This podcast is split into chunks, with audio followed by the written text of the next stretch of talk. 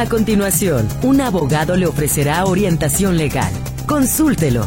Esto es Con la ley en la mano.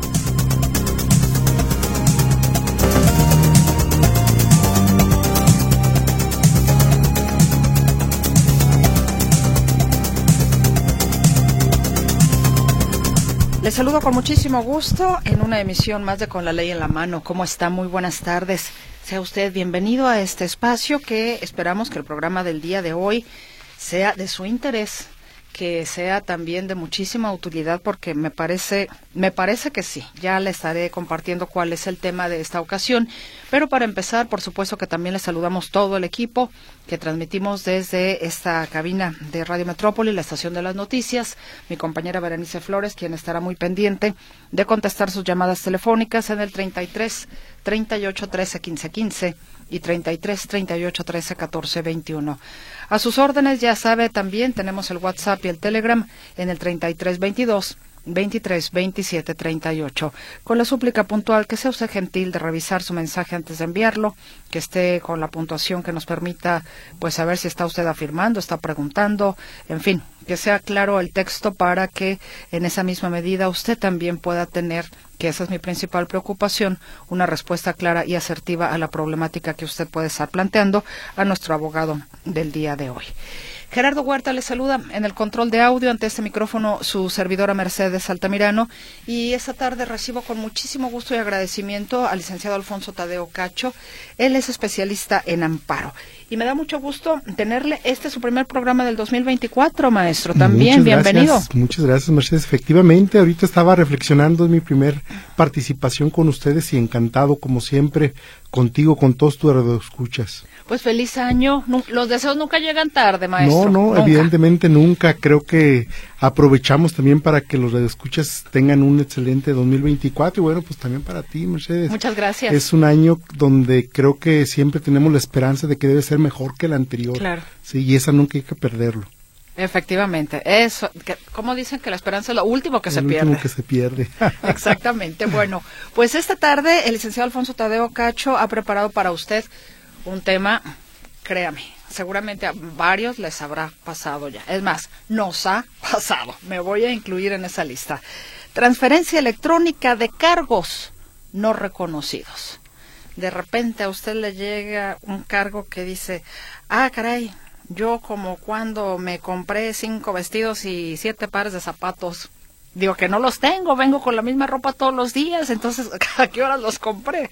Por decir un algo. Entonces sí es muy importante. Así es de que, maestro, hacemos la pausa. Claro que sí, Mercedes, con mucho gusto. Y regresamos para que pueda usted entrar en materia, por favor. Ya regresamos entonces a Con la Ley en la mano.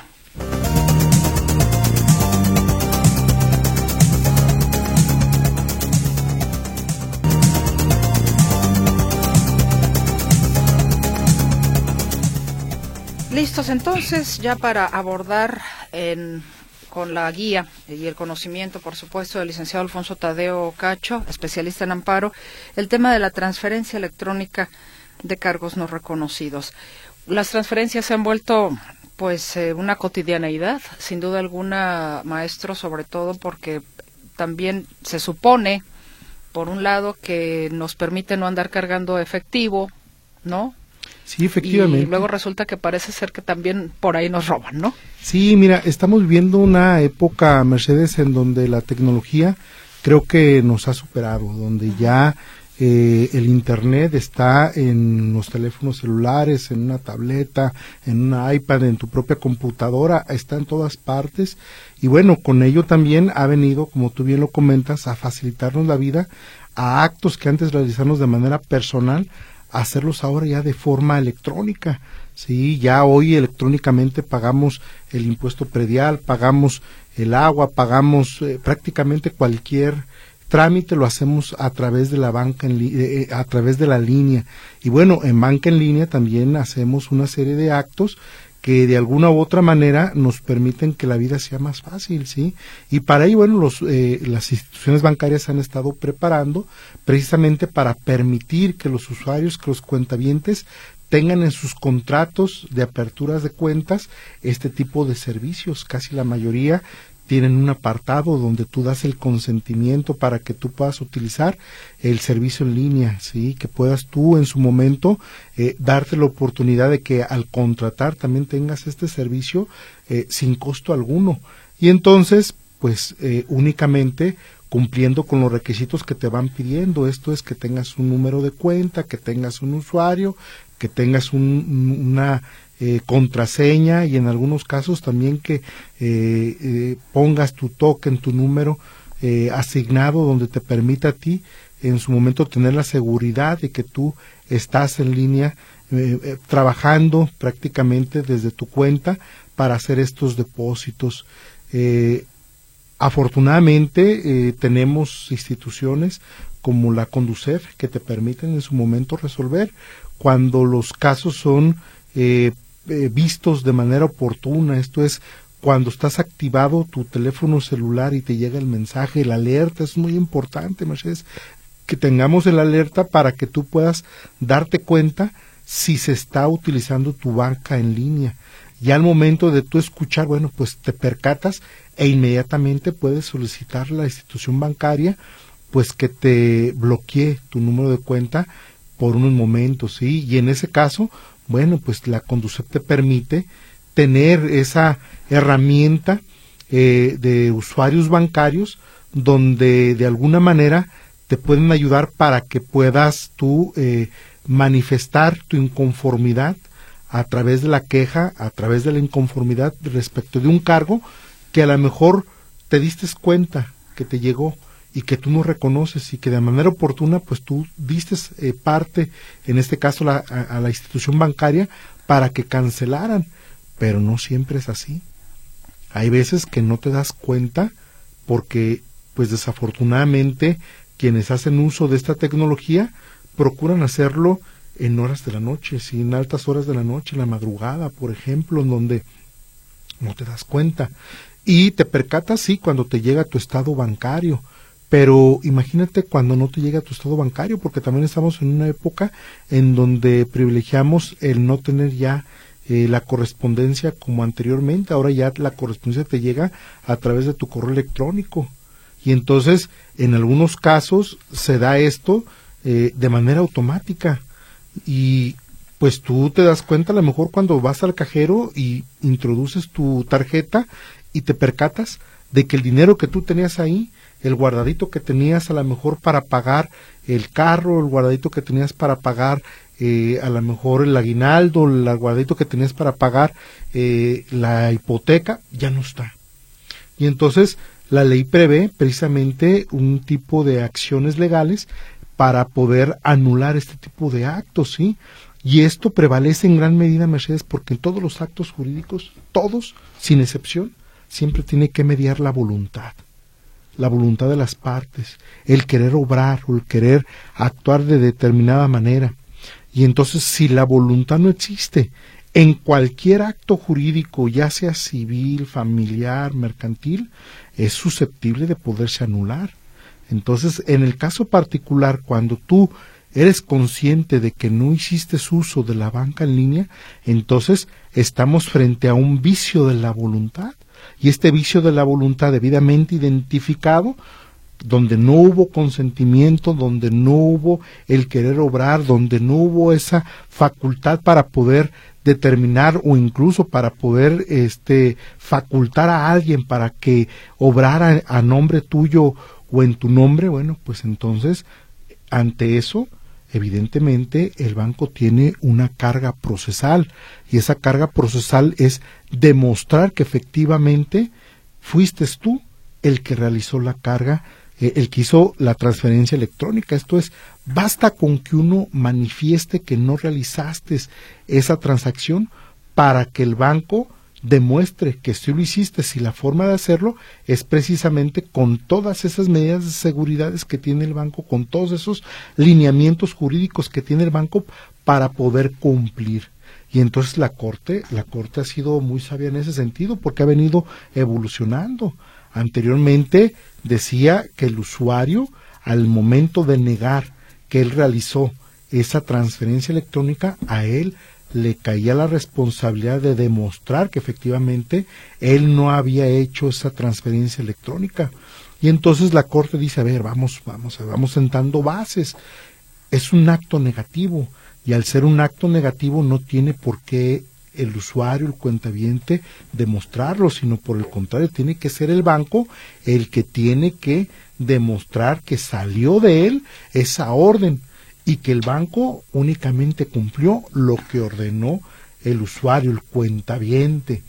Y entonces aquí viene una serie de cargas probatorias muy interesantes, una serie de acciones dentro del proceso muy interesantes donde el banco, avalado precisamente de un perito, de un técnico en la materia, pues demuestra que efectivamente se dieron estas eh, órdenes desde un ordenador, vaya la palabra, desde un eh, aparato electrónico que pertenece a la persona que en su momento realizó la transferencia. Y entonces aquí hay que entender que la computadora tiene para efecto de poderse conectar a un Internet un, un número, una IP, un número de identificación donde él puede eh, ahora sí que estar o navegar en la web y el teléfono igual.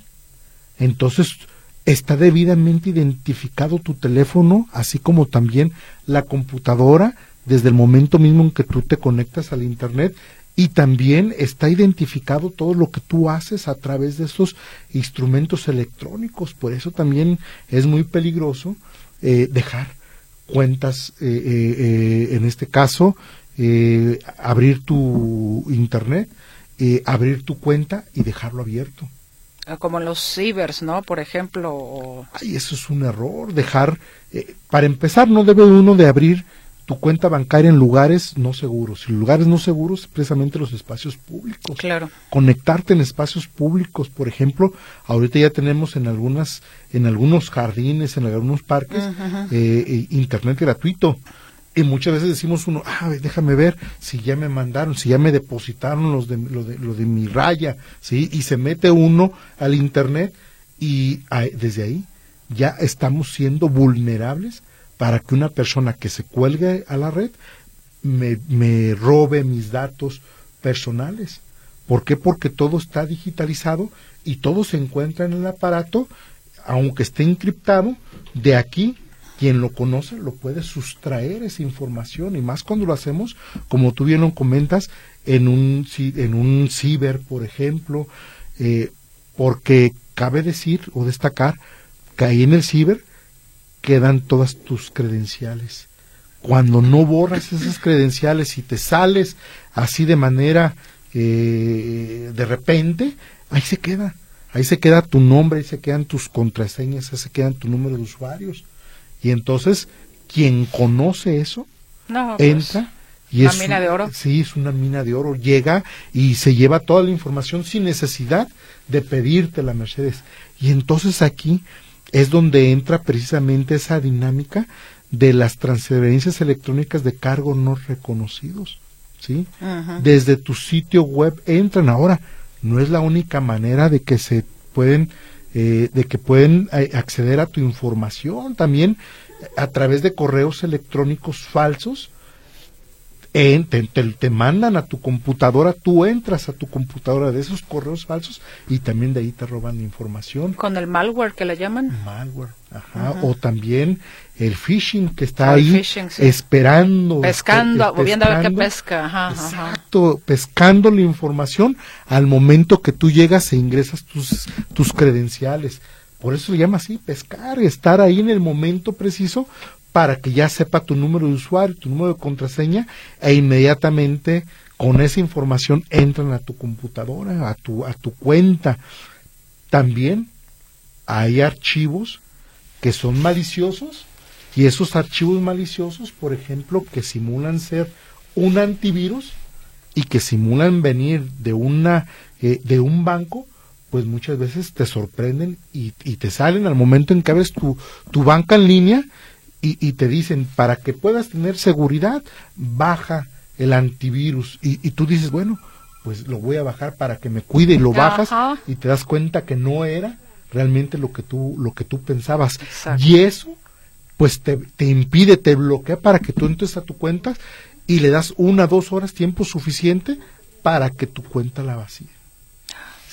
Y es, es una situación grave, delicada, porque aun cuando estás tú familiarizado a hacer este tipo de acciones en Internet, pues hay quienes no cuentan con esa experiencia, quienes no cuentan con esa habilidad para poderlo hacer. Me refiero al, adulto mayor, me refiero a las personas que no, que no tenemos esa, ese acceso, eh, esa costumbre de estar eh, tan cibernético en la computadora. Ya, ahora ya los muchachos de 20, 25 años, pues ellos manejan eso y lo manejan a perfección, Mercedes. En nuestro tiempo no se manejó así. Tú, ya uno lo ve desde el teléfono que hacen su, su transferencia electrónica y dices tú, ¿cómo lo hizo? Y, y, te da a veces hasta pena preguntarles, pero desde ahí lo hacen. ¿sí? Exacto. Desde ahí yo me ha tocado ver que llegan y, y, en lugar de sacar su tarjeta de crédito sacan su celular, ah, ahorita te pago, pum, pagan en los establecimientos. Entonces, una acción que es muy recurrente, muchas veces puede ser también, eh, eh, vaya, peligrosa para cuando no está uno acostumbrado a hacer ese tipo de acciones y cuidar esas medidas de seguridad, que como tú bien lo dices, no entrar a, un ciber, no estar en un espacio público eh, accediendo al Internet por, porque es un espacio donde el Internet es público, todo el mundo puede acceder ahí y el IP para todos es, es el mismo. No, este, no abrir correos electrónicos que uno no conoce. Ahora, eh, pues se da otra situación donde la información ya te la roban a través del teléfono. Te van preguntando, se hacen pasar que son funcionarios eh, bancarios y te piden información que muchas veces comprometen precisamente tu cuenta bancaria. Pero aquí el tema delicado, Mercedes, es que al momento en que tú firmas un contrato, al momento en que tú das tu aceptación, hacerte responsable de la cuenta bancaria, de la cuenta en línea, pues evidentemente es un contrato que es obligatorio para ambas partes.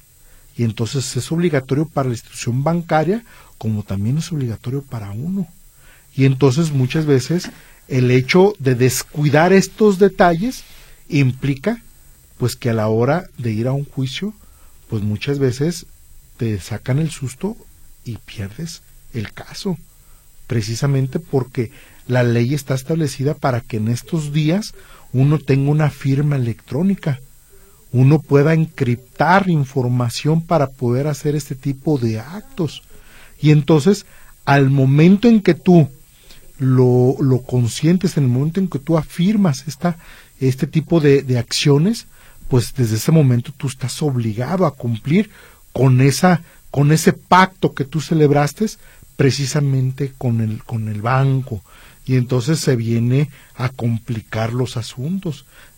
Por ello de ahí la importancia de cuidar este tipo de información de ahí la importancia de que esta información la manejemos de forma confidencial de que no hagamos uso del Internet público, que lo hagamos siempre desde nuestra computadora, desde nuestro ordenador y que sea el espacio donde solamente lo hagamos, porque tampoco no es recomendable que se haga, que se haga este tipo de transferencias desde el trabajo, porque a lo mejor la computadora la podemos estar compartiendo, a lo mejor la computadora al momento en que llega el que le da mantenimiento puede hacerse valer de esta información.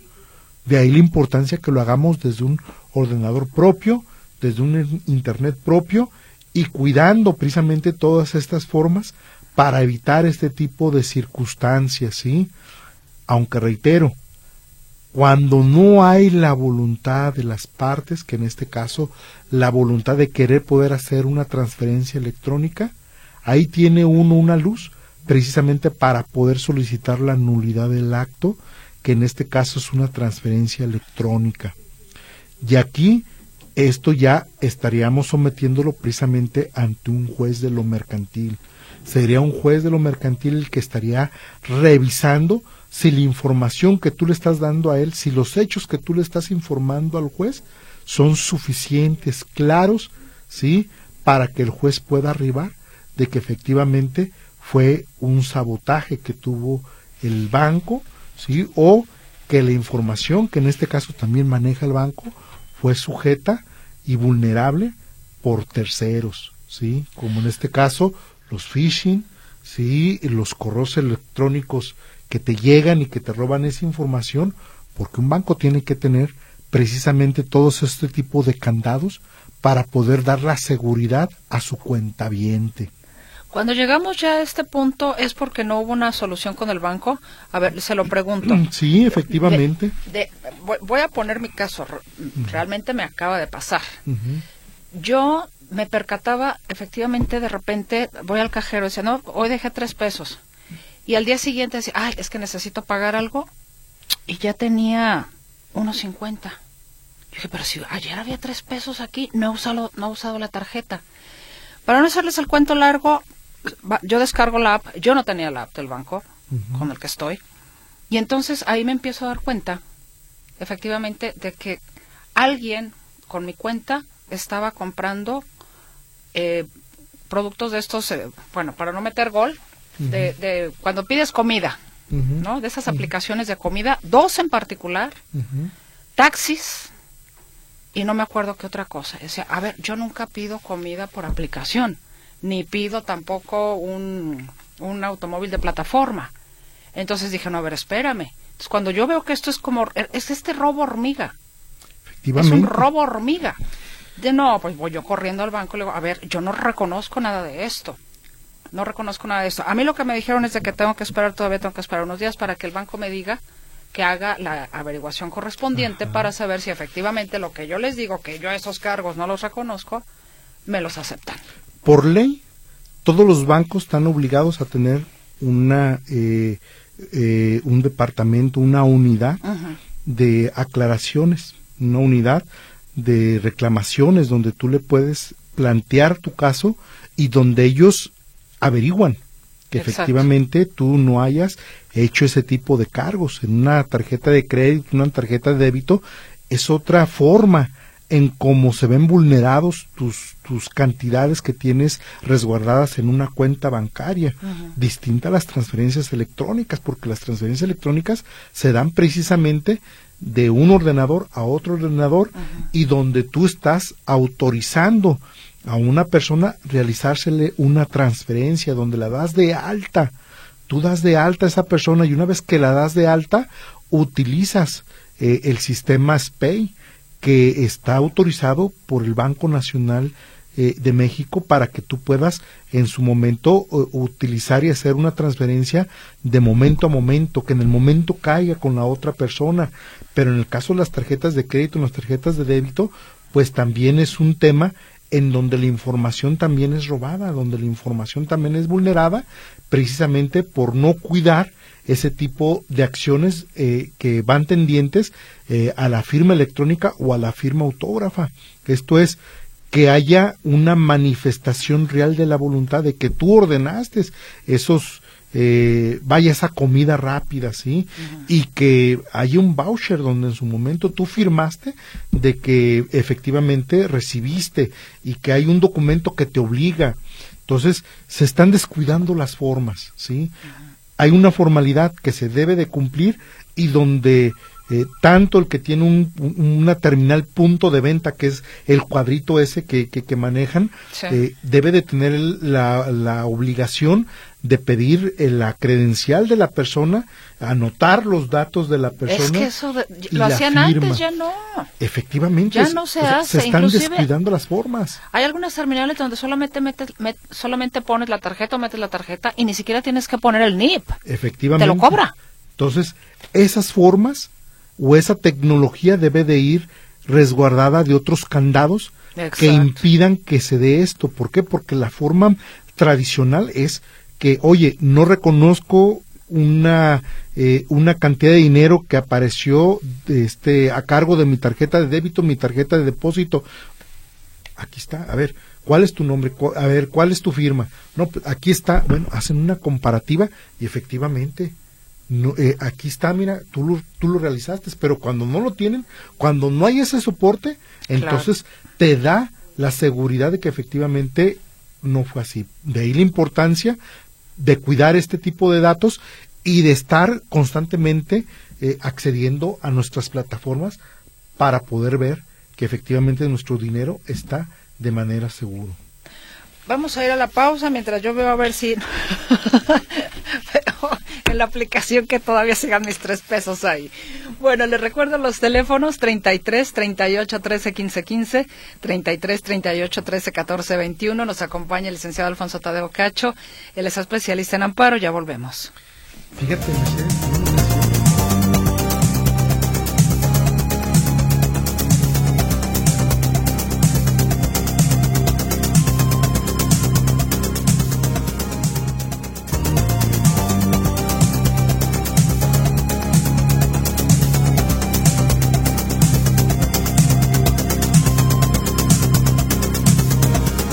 Estamos de regreso con usted en este espacio de Con la Ley en la Mano, hoy con la presencia del licenciado Alfonso Tadeo Cacho, especialista en amparo.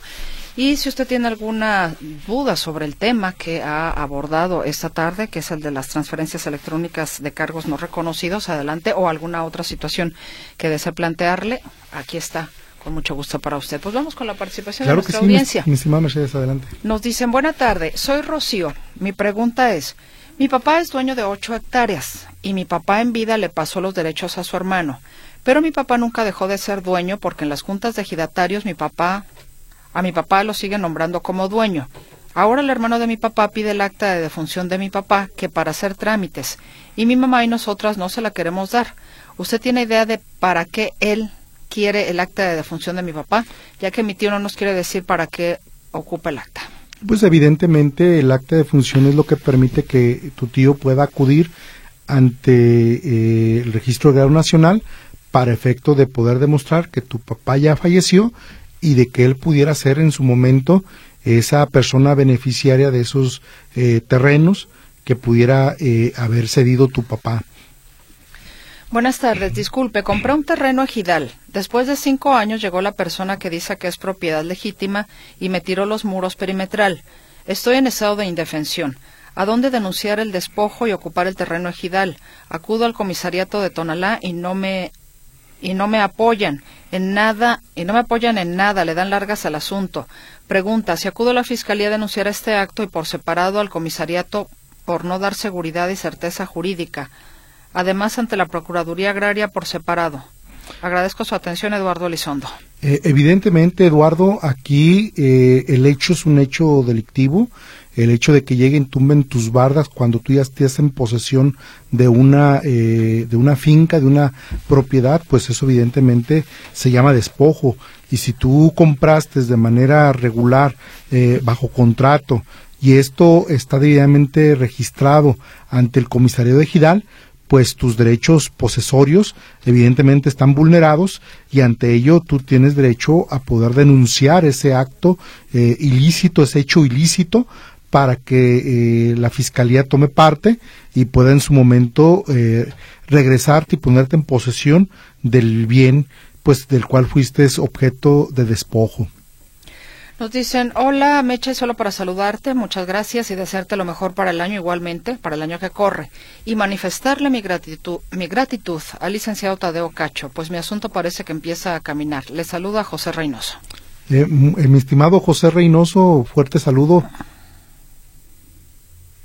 Nos dicen, buena tarde, preguntar por el abogado que fue a principios de diciembre pasado y ve asuntos intestados a principios de diciembre pasado. Necesito ver la agenda, no sé cuál de los abogados, pero podría ser el licenciado Rolando Gutiérrez Whitman. Pues básicamente él, porque el licenciado Manuel Solórzano no, no lleva casos. Yo creo que va a ser el maestro Rolando. con usted también, ¿no? Sí, sí, sí, pues estamos en el mismo despacho. Está en el mismo despacho. Entonces no sé, no sé si eh, o, quiere usted verificar en nuestra página notisistema.com, eh, porque no tengo la agenda ahorita del año pasado, perdón. Nos dicen buenas tardes, los saludo y felicito por su programación tan importante para nosotros los radioescuchas. Soy Rebeca Juárez, gracias Rebeca.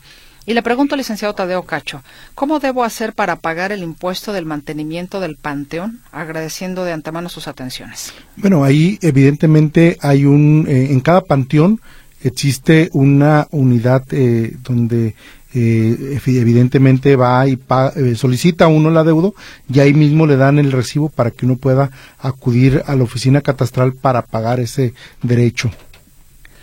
¿Qué tal? Buen día. Saludos al licenciado. Buen tema este de bancos. Una pregunta.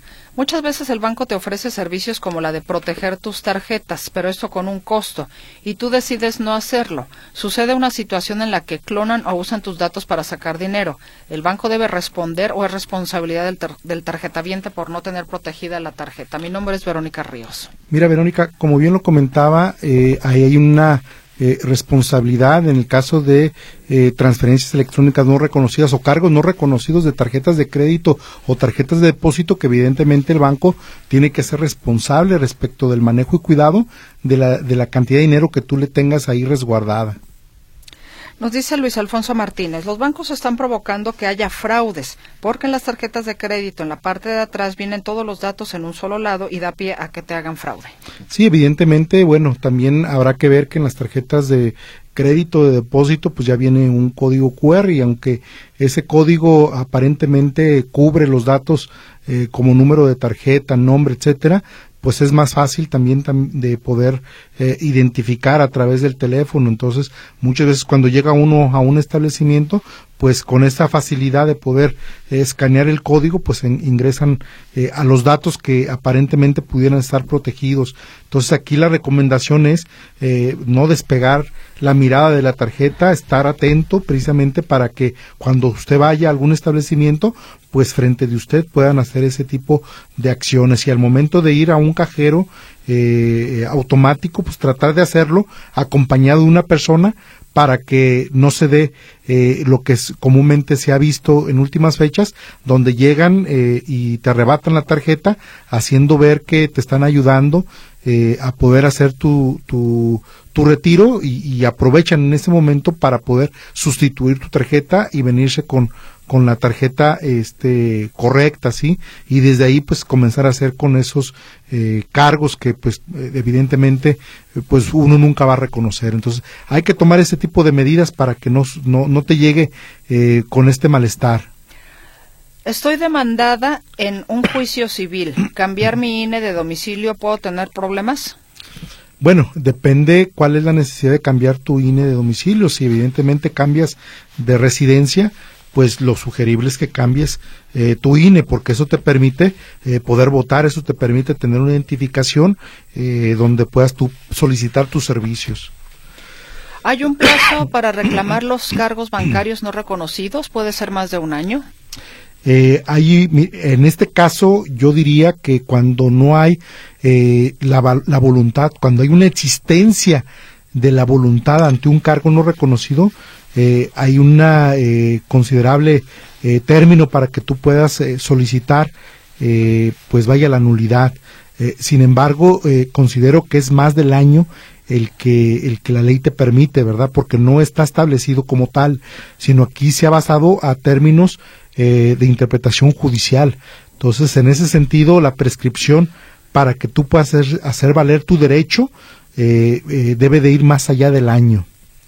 La señora Marta, eh, le mando un saludo, nos dice, a mí me pasa lo mismo y los que roban son la del banco, son los únicos que tienen acceso a la cuenta, siempre me faltan 50, 75 y más. Sí, efectivamente, uno podrá eh, pensar que los eh, funcionarios bancarios, que son los que tienen ese tipo de información, pudieran ser en su momento los que están vulnerando eh, nuestros derechos y sobre todo vulnerar la, cuenta bancaria. Sin embargo, sin embargo, sí hay que tener cuidado eh, por estos detalles que, acabo de comentar. Me quedo fascinado con sus consejos. Excelentísimo programa. Un Siena Metrópoli. Atentamente Julio Rivera, de Ciudad de Guatemala. Julio, eh, encantado de que nos estés escuchando por Guatemala y que en todas partes habrá que cuidar la tarjeta. Sí, claro, evidentemente ya estamos, me, tocó ver un caso donde las transferencias electrónicas venían de Italia. Entonces, imagínate nomás una persona que nunca ha viajado a Italia y que desde allá estuvieron utilizando su IP para poder este decir que, que ella había hecho esa transferencia electrónica, ¿sí? Entonces, evidentemente fue un caso que llevamos a los tribunales y, se logró eh, justificar que efectivamente ella nunca ha tenido viajes desde allá y que, pues evidentemente el cargo era eh, por no eh, contar con esas medidas, con esos elementos de seguridad para que los usuarios tengan resguardado debidamente sus dineros. Ahorita que hablamos de Guatemala e Italia, me parece que eh, esto le está sucediendo a mucha gente. No sé si le ha pasado a usted o quizás a algunos de nuestros escuchas, pero ya escuché, por ejemplo, con mi, eh, con mi compañero Mario Muñoz que a él le pasó algo que me pasó a mí también. Están llegando mensajes a WhatsApp de números así muy extraños, ¿no? Que tú dices, ¿y este número de dónde es? Y te ponen, hola, ¿cómo estás? No sé si le han llegado. Sí, Entonces yo empiezo, yo, yo veo, digo, a ver, este, este número no me, me suena extranjero. Y resulta que es de Marruecos. Y sí, a mucha gente le llega ese mismo número y te preguntan, hola, ¿cómo estás? de repente, pues, ¿quién, quién es o quién eres? Yo ya no me engancho porque yo creo que quien me escriba es porque yo le di el teléfono, porque me conoce, porque sabe quién soy. efectivamente. Entonces, hola, ¿cómo estás? Vámonos, el spam, adiós, sí, Claro, claro. Ahí vienen los fraudes. Digo, se lo pongo aquí también sobre la mesa para que usted se me ponga abuso. Tratar de eliminarlos inmediatamente. Sí, sí no, vámonos. Porque así como llegan los virus al cuerpo, también llegan los virus a los celulares. Exactamente. María Esther Jiménez Martínez, mi hija ya le dieron su título y para que le den su cédula profesional le están pidiendo la firma electrónica, pero ella no trabaja. ¿Qué se hace en estos casos? Bueno, en este caso recordará usted que ya estamos todos obligados a tener este un, eh, una firma electrónica, entonces habrá que seguir las recomendaciones que dé la misma Dirección de Profesiones del Estado y que de la mano de ellos pues pueda uno cumplir con ese requisito, ¿sí? Ahí recuerden que la firma electrónica no solamente se da eh, por un requisito que pida el SAT, sino también hay requisitos que nos piden para podernos titular, eh, por ejemplo, como en el caso de su hija. Tenemos que hacer una pausa, ya volvemos.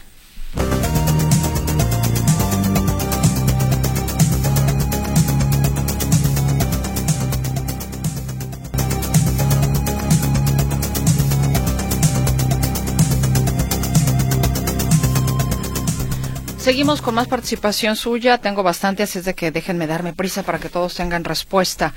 Quiero escribirles lo que me ha pasado. Tengo mi app de mi banco y un día no me dejaba entrar a mi app a hacer movimientos y me apareció un mensaje diciendo que tenía que actualizar mi app y cuando le daba clic me pedía darme autorización para acceder a toda la información de mi celular.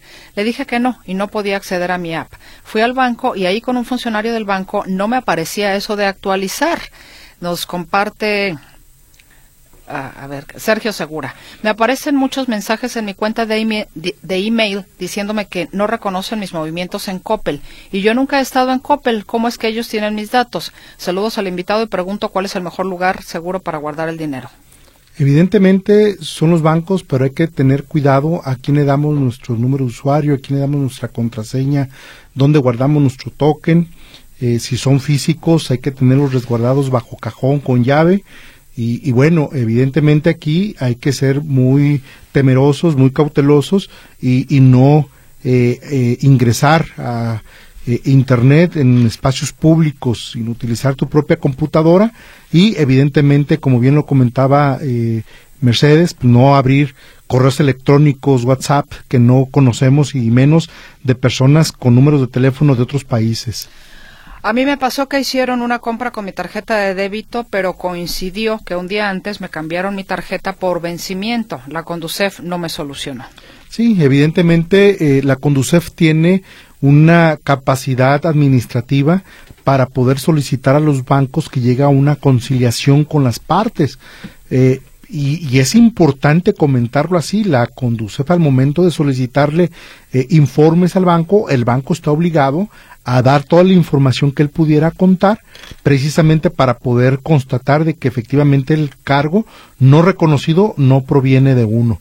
Y esta información uno puede eh, utilizarla precisamente en aquellos juicios de nulidad de cargos no reconocidos ante, los, eh, ante un juez de cuantía menor o ya sea un juez oral mercantil. Entonces, sí es importante que si pueden ustedes agotar esa instancia, lo hagan para que ustedes tengan mayores elementos de persuasión, de demostración ante un juez. Luis López, el abogado invitado puede llevar el proceso de un juicio de interdicción en caso que sí me podría pasar sus datos de contacto. Eh, en la oficina somos varios abogados, está el maestro Rolando Gutiérrez Bitman y con mucho gusto él es especialista en esa área y él podría llevar a cabo eh, tu juicio de interdicción. ¿Nos da el teléfono del despacho, por favor? Claro que sí, Mercedes, con mucho gusto. Déjame ver porque no... no, no ah, bueno, ahorita lo buscamos. No me lo he aprendido. Mientras tanto, buena tarde. Estoy en una situación difícil ya que no me explico de qué manera utilizaron mi tarjeta de crédito por una cantidad de 57.200, ya que ni siquiera había abierto el sobre que me acababan de entregar con la nueva tarjeta. Solo pasaron unos 10 o 15 minutos en los que me empezaron a llegar mensajes donde se me informaba que había activado en cajero con éxito mi tarjeta. Enseguida de una compra de 48.200 en Palacio de Hierro, Plaza Andares, luego dos retiros, uno por 4.000 y otro por 5.000. De inmediato reporté al banco Banamex, metí la aclaración, pero resultó improcedente porque dicen que fueron hechos los cargos con mi tarjeta física. Hablé a la Conducef y me dieron instrucciones y metí nueva aclaración a la unidad especializada de atención a usuarios. Estoy en espera de la resolución.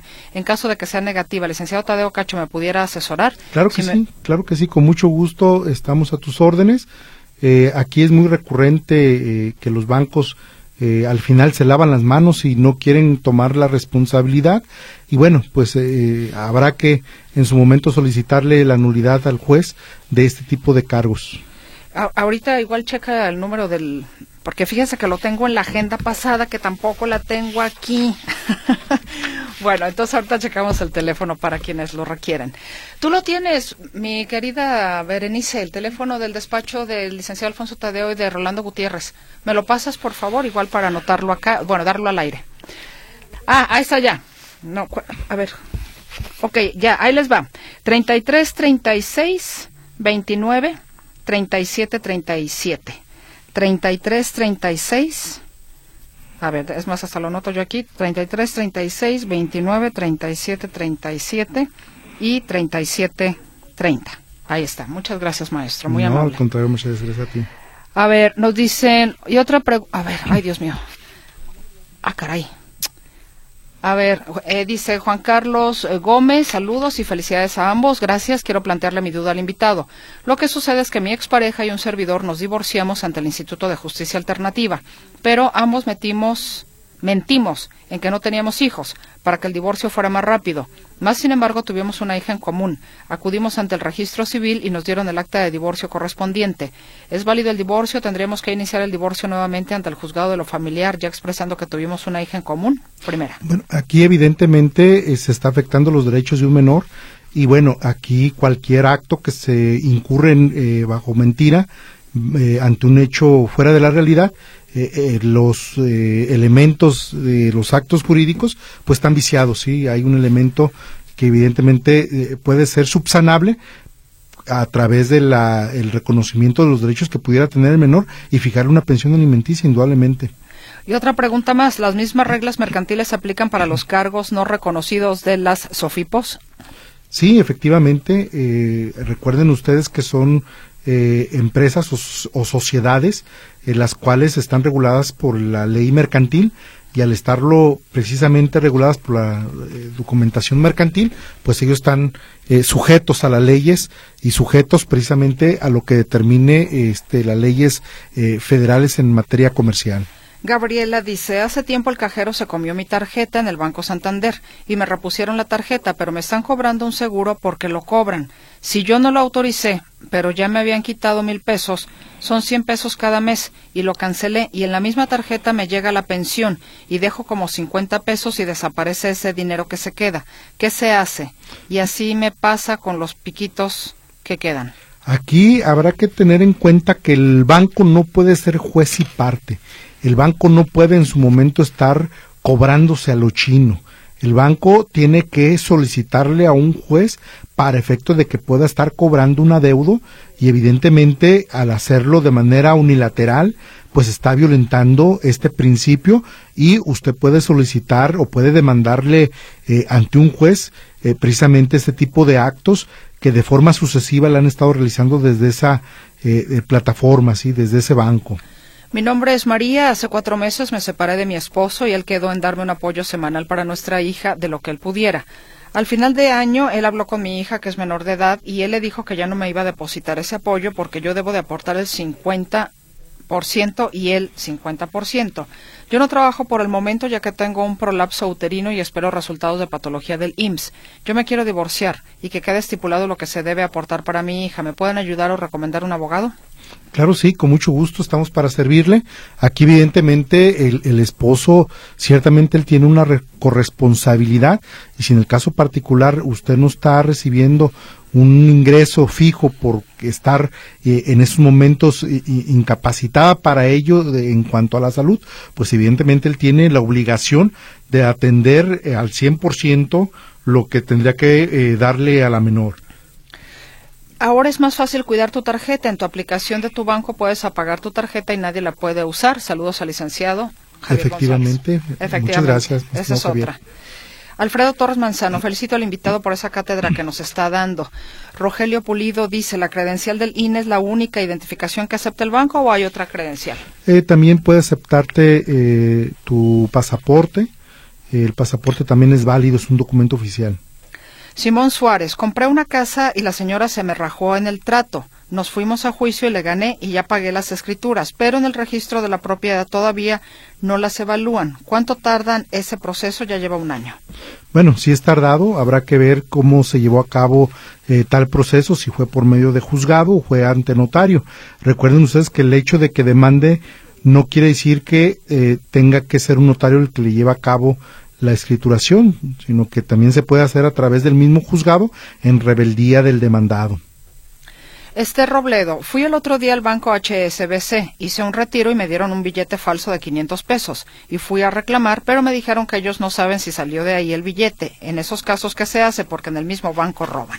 Bueno, evidentemente aquí los, las recomendaciones es que, al igual como ellos lo hacen, trate uno de eh, revisar que los eh, billetes que nos dan cuenten con esas medidas de seguridad para que pueda uno autentificar que sí viene de ellos.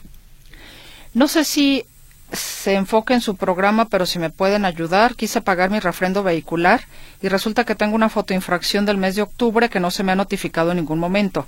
¿Qué puedo hacer para el pago? ¿Me pueden hacer descuentos? Soy persona con discapacidad y no sé qué hacer o a dónde acudir. Les agradecería mucho, dice Claudia González.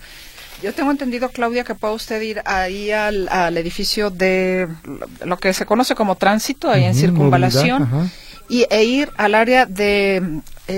ay, fotoinfracciones al jurídico. Eh, no, espérame. Algo de folderas. Ay, se me fue el nombre. Igual ahorita le escribo y le doy más, más detalles. Pero es bajando ahí, entrando a mano derecha, pudiera usted hacer la reclamación. No sé si se la acepten porque ya es el mes de octubre, pero ciertamente, pues a usted no le notificaron y así hay muchos que no les notifican. Claro, claro. Nos dicen, exactamente así me pasó como la persona anterior. Eh, bueno, no sé a cuál exactamente se refería, pero ahí está. Nos dicen, mi pregunta es, ante una diferencia con mi señora madre, que se confabularon en mi contra con una hermana, me sacaron de mi domicilio, mi madre, cuando éramos niñas, constituyó un, el usufructo vitalicio a su favor. ¿Habrá alguna forma de quitarle a mi madre el usufructo vitalicio? Atentamente, señorita Álvarez. Bueno, en este caso, señorita Álvarez, cuando tiene un usufructo vitalicio a favor de la, eh, de la progenitora, eh, al estar en escritura pública es obligatorio precisamente para eh, los que están como eh, los que tienen la propiedad, sí, hasta en tanto no transcurre ese plazo o esas condiciones que establecen o que se establecieron en la escritura pública. Eh, señor Carlos Irán Fernández Torres, gracias. Es folios y folderas, folios y folderas ahí, digamos, en, el edificio de lo que conocemos como, como tránsito. Folios y folderas o inconformidades, también amablemente me dice el señor José Reynoso. Gracias, gracias, son ustedes mi memoria. Y, a ver, nos dicen, uh, dices, ¿qué? Dicen, al 2022 aumentó los billetes falsos es lo que nos dicen también por aquí. Nos dicen también, en un juicio testamentario soy el albacea y se convocó a una junta a principios de este año en Ciudad Judicial, en la cual los herederos no asistieron. La secretaria del juzgado me cuestionó mucho sobre mi asistencia diciéndome que renunciara al juicio, que los herederos me podían quitar el cargo del albacea si ellos quisieran y que metiera un escrito haciendo referencia a esto. Ellas no se presentaron por ser mayores de edad y que los protegía una instancia la cual no recuerdo. ¿Es esto correcto? Yo siento que la secretaria está actuando a nombre de los demandantes. ¿Qué procede en este caso? Bueno, habrá que decir que los albaceas tienen una obligación que es precisamente la de impulsar el procedimiento sucesorio para efecto de no caer en responsabilidades. Un albacea tiene que hacer el inventario y avalúo y tiene que hacer la partición de adjudicación. Y como tal esos dos actos son eh, necesarios para poder eh, concluir un juicio sucesorio. De manera que si no se hace bueno pues ello sí pudiera incurrir y se le puede incluso hasta reclamar eh, por qué no decirlo así que haga su su vaya una Gracias,